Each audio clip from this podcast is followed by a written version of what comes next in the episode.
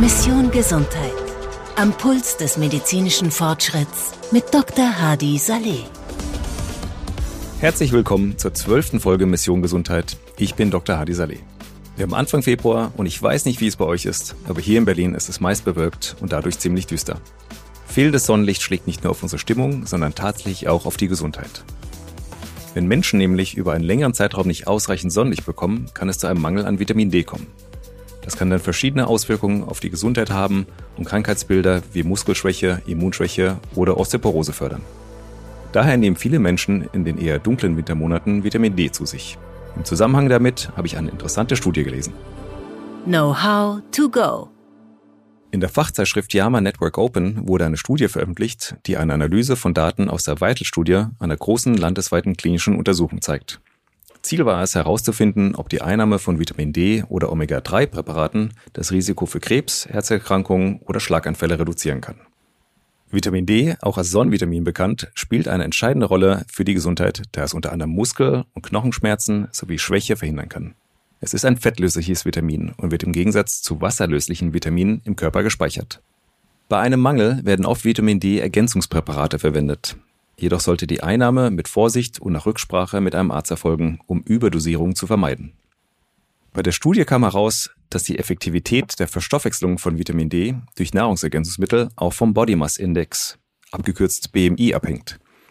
Die Ergebnisse ergaben nämlich, dass Menschen mit einem höheren BMI möglicherweise schlechter auf Vitamin D-Supplementierung reagieren. Denn Vitamin D hatte zwar positive Auswirkungen auf verschiedene Gesundheitsergebnisse der Probanden, allerdings nur bei den Menschen, die einen BMI unter 25 hatten. Ein BMI-Wert zwischen 18,5 und 24,9 gilt als Normalgewicht. Ein BMI-Wert über 25 und bis 29,9 weist auf ein leichtes Übergewicht hin. Und das bringt uns zu unserem Thema heute. Immer mehr Menschen leiden an Adipositas, also Übergewicht. Laut des World Obesity Atlas 2023 könnte mehr als die Hälfte der Weltbevölkerung bis 2035 unter Adipositas leiden. Das wären mehr als 4 Milliarden Menschen. Nun gibt es aber scheinbar ein neues Wundermittel dagegen, die Abnehmspritze. Der Wirkstoff Semaglutid ist unter dem Handelsnamen Ozempic bekannt und wurde ursprünglich für Diabetespatienten entwickelt. Das Medikament erlangt derzeit weltweit Aufmerksamkeit als Mittel zur sicheren Gewichtsreduktion. Studien zeigen, dass Menschen mit starkem Übergewicht durch das Präparat des dänischen Pharmakonzerns Novo Nordisk im Durchschnitt 10 bis 15 Prozent ihres Körpergewichts innerhalb von etwa eineinhalb Jahren verlieren. Die höher dosierte Variante mit dem Markennamen Vegovi, speziell für stark übergewichtige Menschen entwickelt, ist ebenfalls sehr begehrt. Ich habe einen Experten gefragt, was dahinter steckt. Experte der Woche. Mein Experte in dieser Woche ist Dr. Markus Thuma. Er hat an der Freien Universität in Berlin sowie in Recife in Brasilien Medizin studiert. Die klinische Ausbildung und die Facharztausbildung für innere Medizin erfolgten im Klinikum Westend und im Wenkebach Krankenhaus in Berlin mit Schwerpunkten in Abteilungen für Gastroenterologie. Zusätzlich hat er vertiefte Kenntnisse in Pulmologie und Kardiologie. Seine rheumatologische Expertise wurde in der Rheumaklinik Buch sowie in der Rheumatologie der Charité ausgebaut. Seine fachlichen Schwerpunkte liegen neben der internistischen Versorgung vor allem in der Diagnostik und Therapie rheumatischer Erkrankungen. Weitere Schwerpunkte umfassen Check-up-Medizin und Prävention sowie die Behandlung von Herz-Kreislauf- und Stoffwechselerkrankungen. Sein Ziel ist es, durch umfassende Betreuung und hochwertige medizinische Versorgung einen positiven Beitrag zur Gesundheit der Patienten zu leisten. Markus, vielen Dank, dass du da bist. Kannst du uns deine berufliche Tätigkeit beschreiben? Ja, ich bin äh, Facharzt für Innere Medizin, Internist und seit 24 Jahren in, in niedergelassen in Berlin, Charlottenburg und habe mit meiner Frau, die ist Gastroenterologin, das, so nennt man Ärzte, die sich mit Magen-Darm-Trakt beschäftigen, äh, eine Praxis gegründet.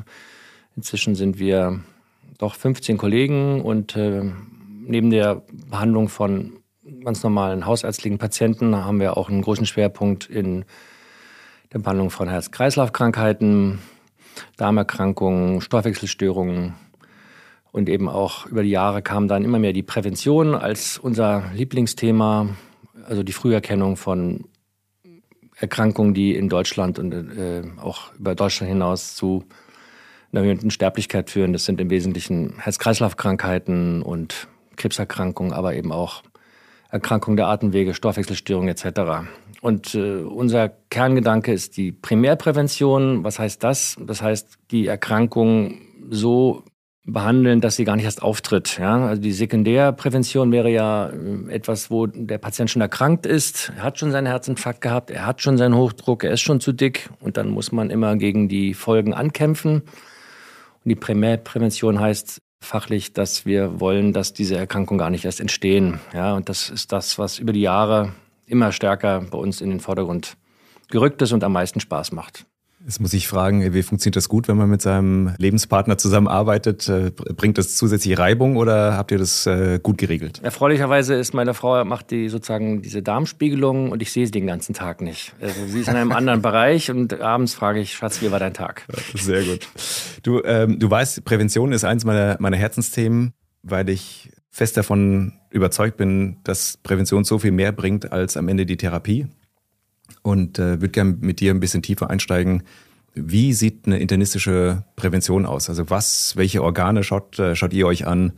Womit muss ich rechnen, wenn ich zu dir in die Praxis komme und sage, ich hätte gerne eine präventive internistische Untersuchung?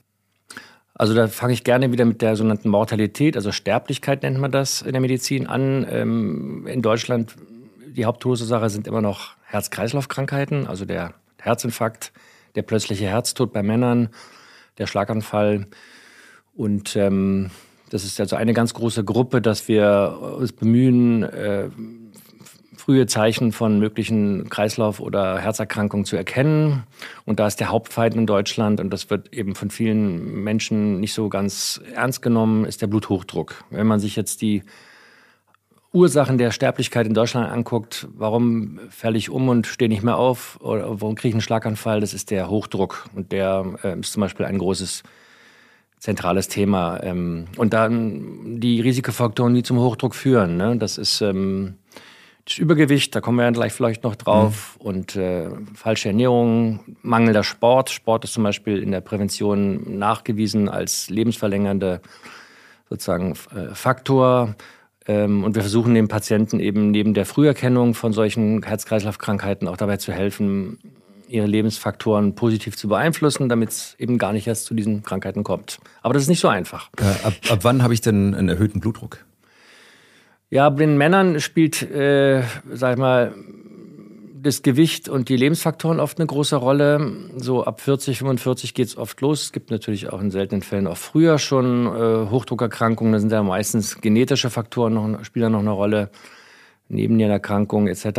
Aber ähm, die meisten Männer, so ab 40, geht es dann mit dem Hochdruck los. Und bei Frauen sehr häufig in der Menopause. Also mhm. dann durch hormonelle Umstellungen, Abfall des Östrogens gibt es dann bei Frauen die, die Blutdruckerhöhung. Ab welchem Schwellenwert redet man von einem erhöhten Blutdruck? Ähm, es gibt ja zwei Werte, den sogenannten systolischen Wert, das ist der obere, das ist die Pulswelle, die vom Herzen in unsere Adern gepumpt wird. Da ist die internationale äh, Grenze 140. Und der untere sind der diastolische Wert, das ist sozusagen die verbleibende äh, Wandspannung in unseren Adern.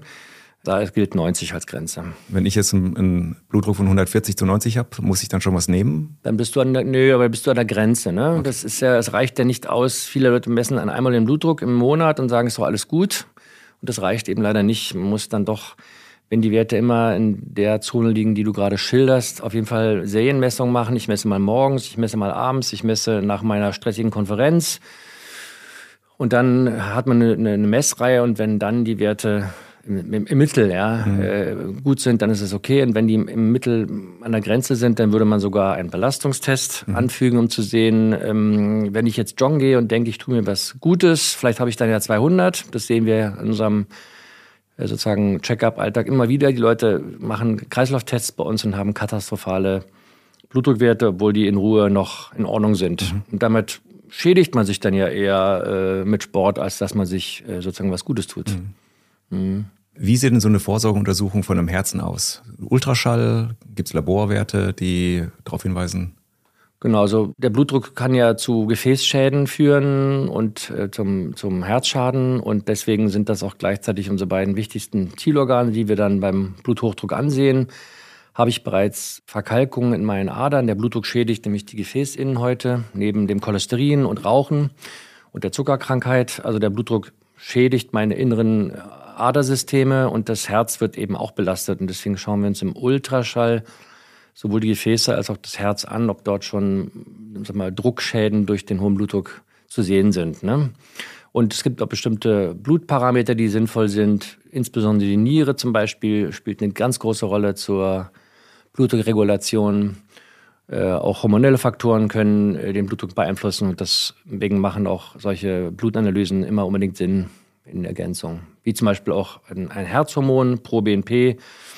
Wir haben ja in Deutschland jetzt nicht ein System, wo jeder alle sechs Monate zum Kardiologen gehen kann, sondern es ist manchmal schwierig, da ranzukommen. Es gibt zum Beispiel einen sehr sinnvollen Blutmarker, der heißt ProBNP, das ist ein Herzhormon das in unserem äh, Vorhof gebildet wird. Und sobald das Herz mehr Druck hat, also mehr arbeiten muss, steigt dieser Wert an. Das heißt, es ist ein sehr schöner, einfach zu bestimmender Marker, den jeder Hausarzt in Deutschland bestimmen kann, ohne dass ich gleich zum Kardiologen rennen muss, um zu sehen, habe ich da vielleicht sogar schon ein beginnendes Herzproblem. Ja, das ist gleichzeitig auch ein Tipp an, an, an den Patienten. Das kann man beim Hausarzt immer mal einfordern. Es kostet nichts und zahlt die Krankenkasse. Mhm. Also bei der Vorsorge wird ja auch oft nach den Gefäßen am Hals geschaut. Welche Gefäße schaut man sich dann da genau an? Na, wir versuchen sozusagen unser ganzes Gefäßsystem im gesamten Körper äh, sozusagen darzustellen. Das können wir nicht. Das sind ja, wenn du das auf einer Fläche legen würdest, ist es ein Fußballplatz von, von, von, von der Größe her. Aber es gibt bestimmte sag ich mal, Zonen, wo wir auf dieses gesamte System zugreifen können. Das ist sehr gut in der Halsschlagader zum Beispiel.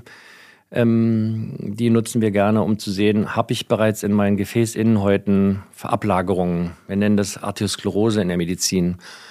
Ein kleines Beispiel, wenn ich eine Halsschlagader schon Ablagerungen habe, ist mein statistisches Risiko, dass ich das gleiche Problem auch in meinen Herzkranzgefäßen habe, 15 mal höher.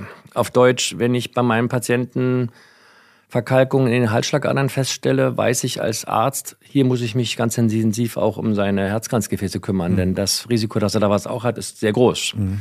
Ja, das Problem ist, mit dem Ultraschall erreiche ich diese Herzkranzgefäße nicht, da ist die Lunge davor, die sind zu klein. Aber es gibt jetzt inzwischen äh, moderne Methoden, die, äh, wir nennen das Coronar-CT, da wird mit einem Computertomogramm sozusagen, ohne dass ich irgendwo was äh, reinpieken muss oder Katheter machen muss, kann ich von außen mit einer Bildgebung sehen, ob meine Herzkranzgefäße eben auch Kalk haben. Das würde man aus Routine nicht machen, weil das natürlich eine Strahlenbelastung hat. Wenn der Patient aber schon Verkalkung in den Halsschlagadern hat und einen hohen Blutdruck und andere Risikofaktoren, dann ist das jetzt in der Modernmedizin schon ein sehr effizienter neuer mhm. Weg, um äh, eine Früherkennung vor Herzinfarkt und plötzlichem Herztod äh, zu garantieren. Jetzt, wenn du Ablagerung sagst, denke ich immer an Cholesterin. Ja, Cholesterin ist ja an sich nichts Schlechtes, aber viele, und das hat sich irgendwie eingebürgert, äh, differenzieren in gutes und schlechtes Cholesterin. Das Cholesterin an sich ist ja aber nicht gut oder schlecht, sondern das Lipoprotein, was es transportiert. Können wir über LDL und HDL-Cholesterin ein bisschen sprechen? Ja, gerne. Also das der Bösewicht, um es mal so zu sagen, ist das LDL, Low Densolipoprotein genannt. Das transportiert äh, das Cholesterin, was wir ja selber bilden. Das ist, glaube ich, gleichzeitig auch das Problem. Viele denken ja, das Cholesterin nämlich nur über die Nahrung auf. Nein, über 90 Prozent des Cholesterins, was wir im Blut messen, produzieren wir selbst. Und da sind wir auch gleich bei diesen genetischen angeborenen Cholesterinstörungen. Es gibt ja Menschen, die sind leben, ernähren sich gesund, vegetarisch und ähm, haben trotzdem sehr hohe Blutfettwerte und verstehen immer die Welt nicht mehr. Das liegt nicht an ihrer falschen Ernährung, sondern dass sie eben angeboren über die Leber zu viel von diesem LDL bilden. So, und dieses LDL lagert sich leider in den Gefäßinnenwänden ab. Während das HDL, das du angesprochen hast, das High-Density-Protein, hat umgekehrte Funktionen. Es sorgt für Abtransport von Cholesterin. Das heißt, es ist eher ein günstiger Marker. Und in dieser ganzen sogenannten Fettstoffwechselforschung, wir nennen das Lipidologie, ein schwieriges Wort, haben wir aber festgestellt, dass das HDL eben leider nicht so gegengerechnet werden kann. Wir denken immer, naja, ich habe ja ein hohes HDL, dann ist alles schön. Leider, leider nicht. Es ist am wichtigsten, das LDL im Auge zu behalten und eben diese schon erwähnten Gefäßuntersuchungen zu machen. Würde ich jetzt einen 40-Jährigen gleich mit Tabletten behandeln, wenn der einen etwas erhöhten LDL hat? Nein, würde ich nicht. Aber wenn der, äh, der Vater mit 50 einen Herzinfarkt hatte und ich sehe bei ihm schon Plaques und er hat einen hohen Blutdruck und die Marlboro-Packung ist auch im Sakko drin, dann wird dieser Patient natürlich anders vom Risiko für uns bewertet als ein sonst gesunder, gesund lebender Mensch. Ne? Mhm. Wir haben über Fette gesprochen. Lass uns über Fettleibigkeit sprechen. Seit vielen Jahren gibt es Medikamente und im letzten Jahr sind die besonders bekannt geworden als vermeintliche Abnehmspritze.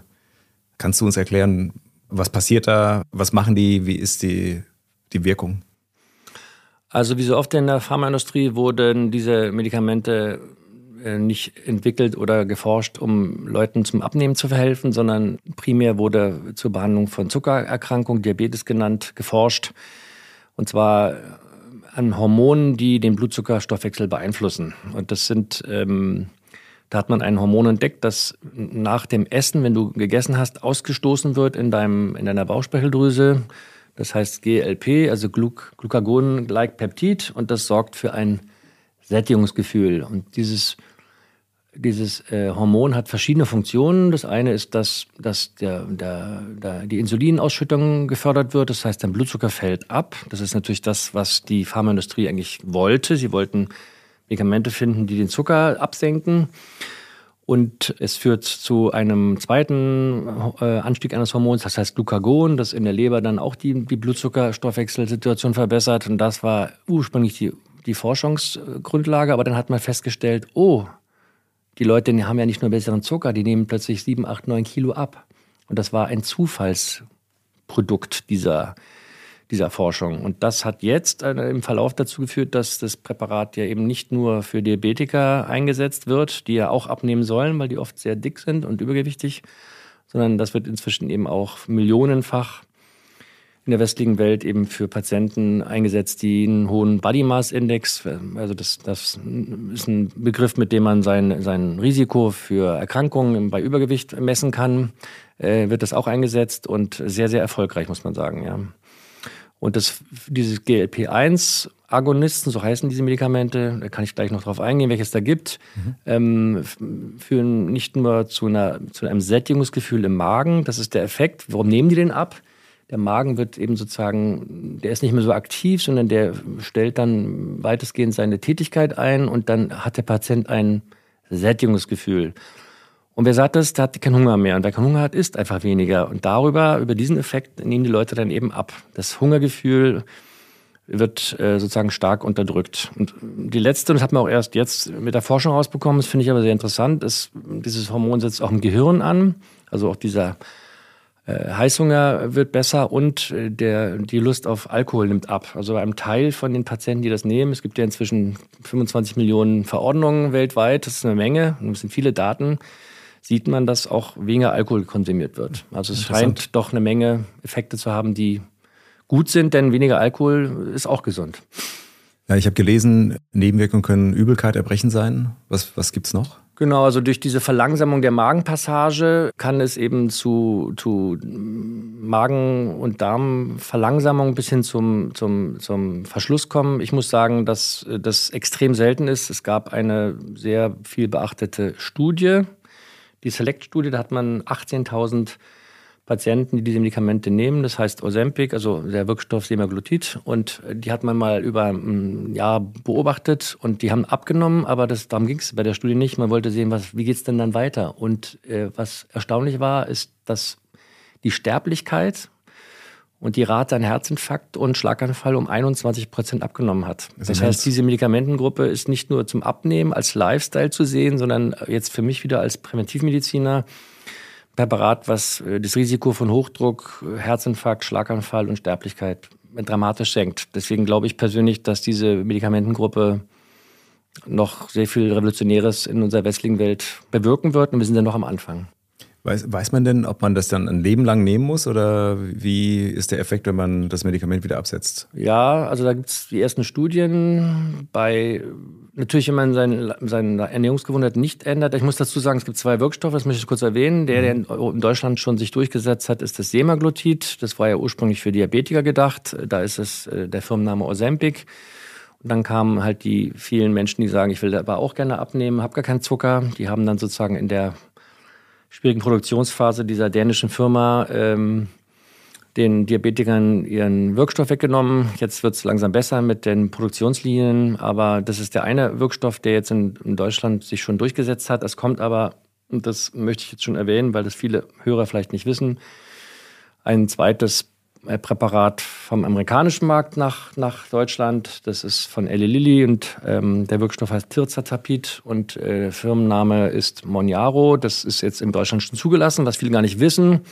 Warum erwähne ich das? Ich sehe viel stärkere äh, appetitzügelnde Effekte bei diesem Präparat und eine noch stärkere Gewichtsabnahme. In den Studien, die mit dem Präparat gelaufen sind, war die Gewichtsabnahme bei Patienten, die einen Body Mass Index von über 30 haben. Das ist also schon deutlich übergewichtig von 26 Prozent Gewichtsabnahme. Das finde ich erstaunlich, muss ich sagen. Ja. Und das Präparat ist jetzt auch schon in Deutschland auf dem Markt. Ich setze das viel lieber ein, weil die Patienten, die äh, lieber das Vegofy heißt es ja, das Ozempic wollen, die warten teilweise vier bis acht Wochen, bis sie das kriegen. Und das Monjaro, was jetzt eben in Deutschland auf dem Markt ist, ist äh, aus meiner Ansicht effektiver und besser. Und äh, wie wird das appliziert? Also Ozempic muss gespritzt werden? Genau, beide Präparate haben sogenannte Wirkdauer von einer Woche. Das heißt, man injiziert sich das äh, über sogenannte Pens, das sind so Stifte, äh, kugelschreiberartige Nadeln, dass man keine Angst vor, vor, vor Spritzen haben muss. Einmal in der Woche injiziert man sich das. Ne?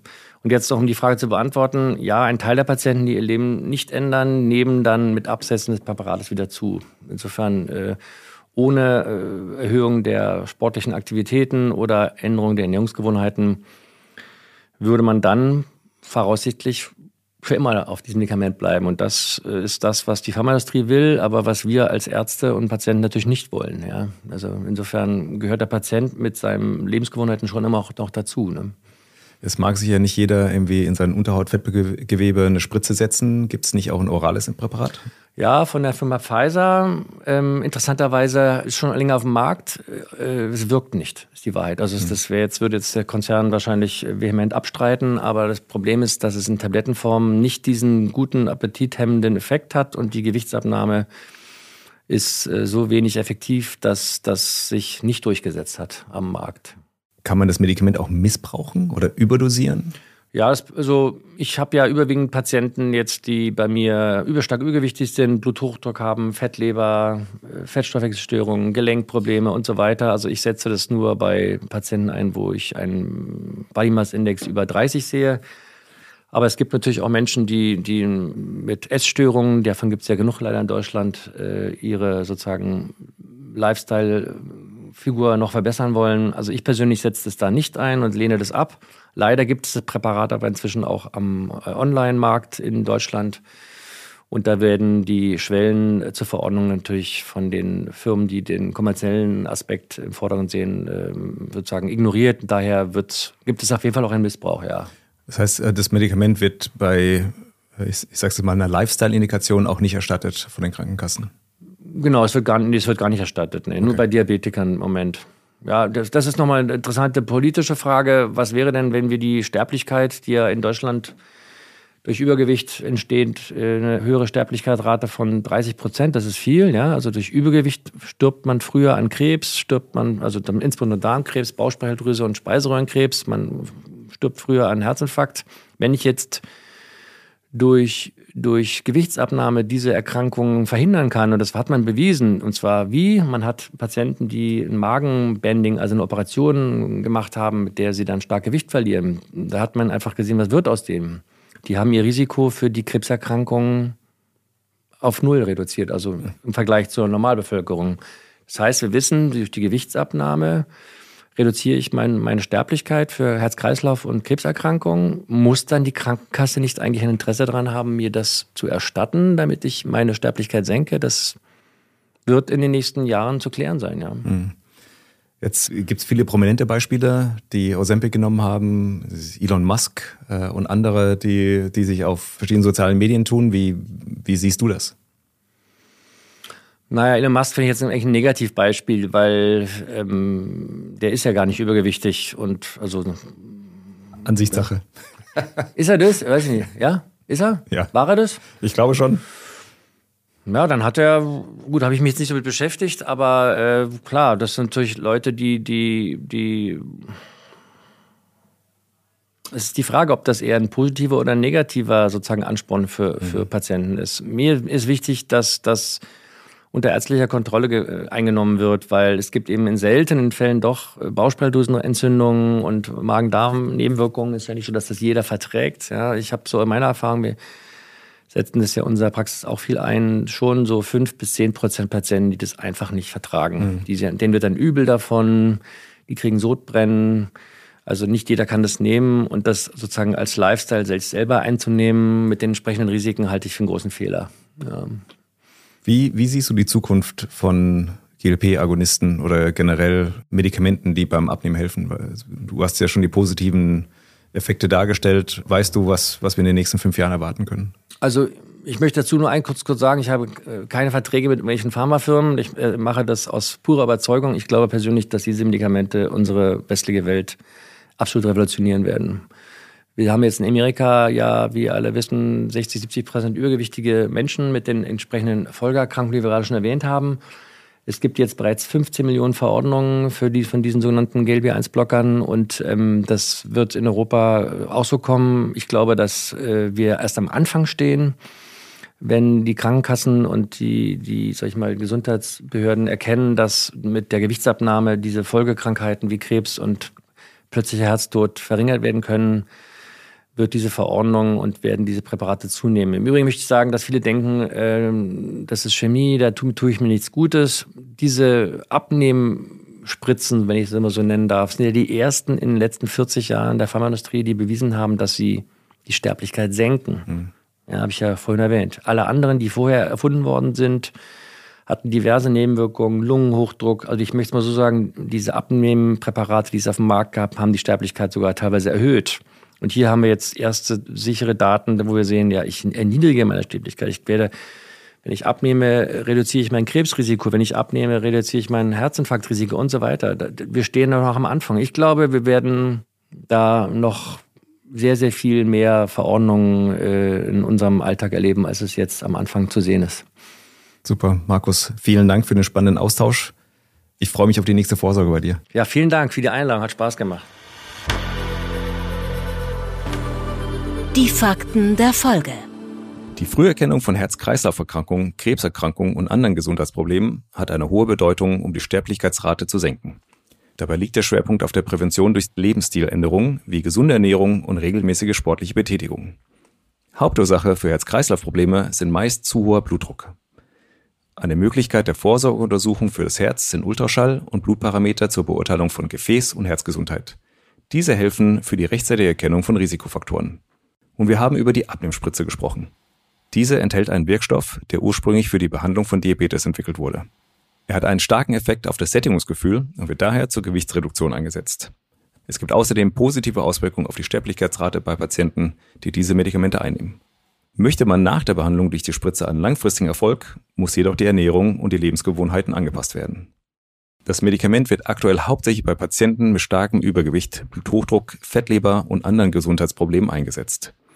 Nicht geeignet ist es für Menschen mit Essstörungen oder reinen Lifestyle-Zielen. Daher muss hier eine Regelung gefunden werden, die vor Missbrauch der Abnehmspritze und der Schädigung von Patienten schützt. Laut Dr. Markus Thuma werden Medikamente zur Gewichtsabnahme die westliche Welt revolutionieren.